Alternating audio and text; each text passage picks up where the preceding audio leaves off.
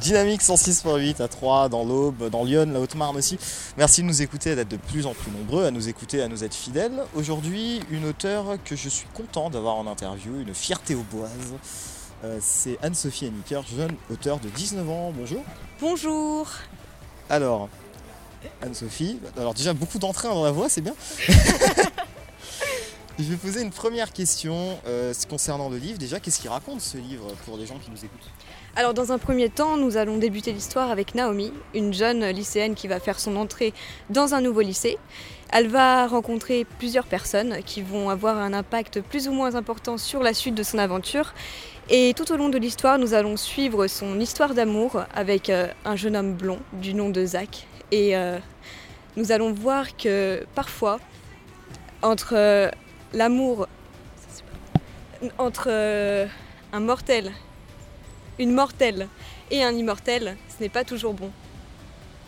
C'est bien, belle phrase. deuxième question, euh, deuxième question euh, de cette interview justement. Pourquoi C'est une question que je me suis posée moi en voyant l'ouvrage et tout ça. Pourquoi blond? Parce que ça inspire justement le côté angélique et tout ça? Un petit peu pour ça, mais également par le passé, j'ai pu lire des fictions où tous les blonds étaient assez euh, narcissiques. Euh, Gentil pour les blonds qui nous écoutent.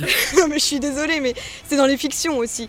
Et puis, euh, bon, j'ai pu faire quelques connaissances de jeunes hommes blonds qui n'étaient pas tout à fait aimables. Du coup, j'ai voulu redonner une nouvelle image à ces personnes-là et j'en suis assez fière. D'accord. Donc c'était pour se faire pardonner des blonds que vous rencontrez dans votre vie. Très bien. Troisième. Troisième question aussi, euh, tout aussi intéressante. Pourquoi, pourquoi écrire maintenant euh, ce livre? Comment ça? D'accord, je vais être plus clair. Pourquoi, pourquoi maintenant? Pourquoi pas avant ou plus tard? Qu'est-ce qui vous a donné envie maintenant d'écrire? Car c'est un projet qui devait être publié euh, en 2016.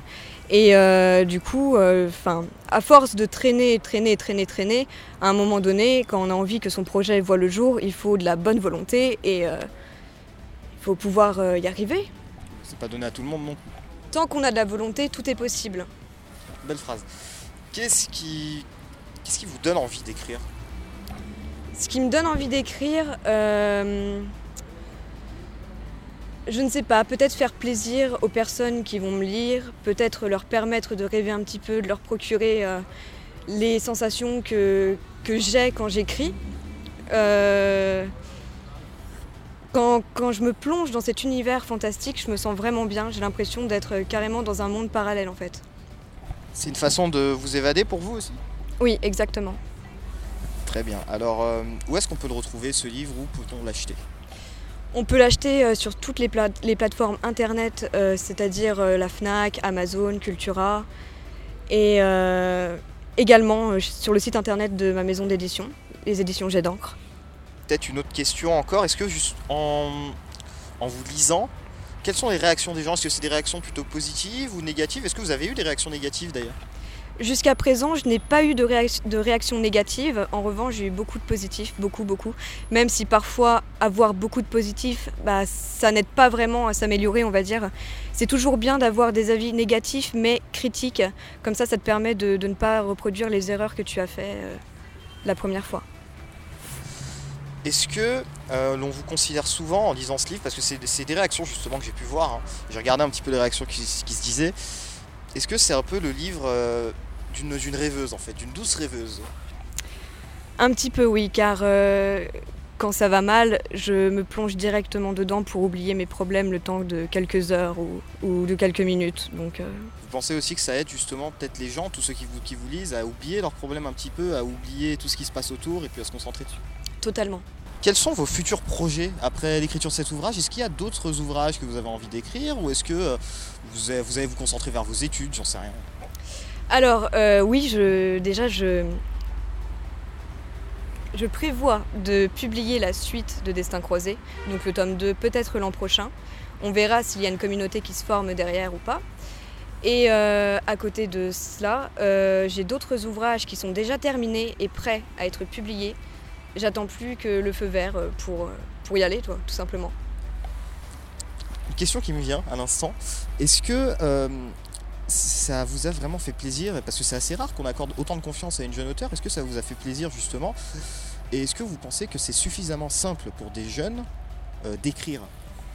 Honnêtement, oui, ça m'a fait plaisir car ça allait faire bientôt un an que j'attendais une réponse favorable et qui me plaise totalement. Donc j'étais en train de perdre totalement espoir. Et en fait, euh, aujourd'hui, pour être publié, c'est assez compliqué quand, on est euh, jeune auteur.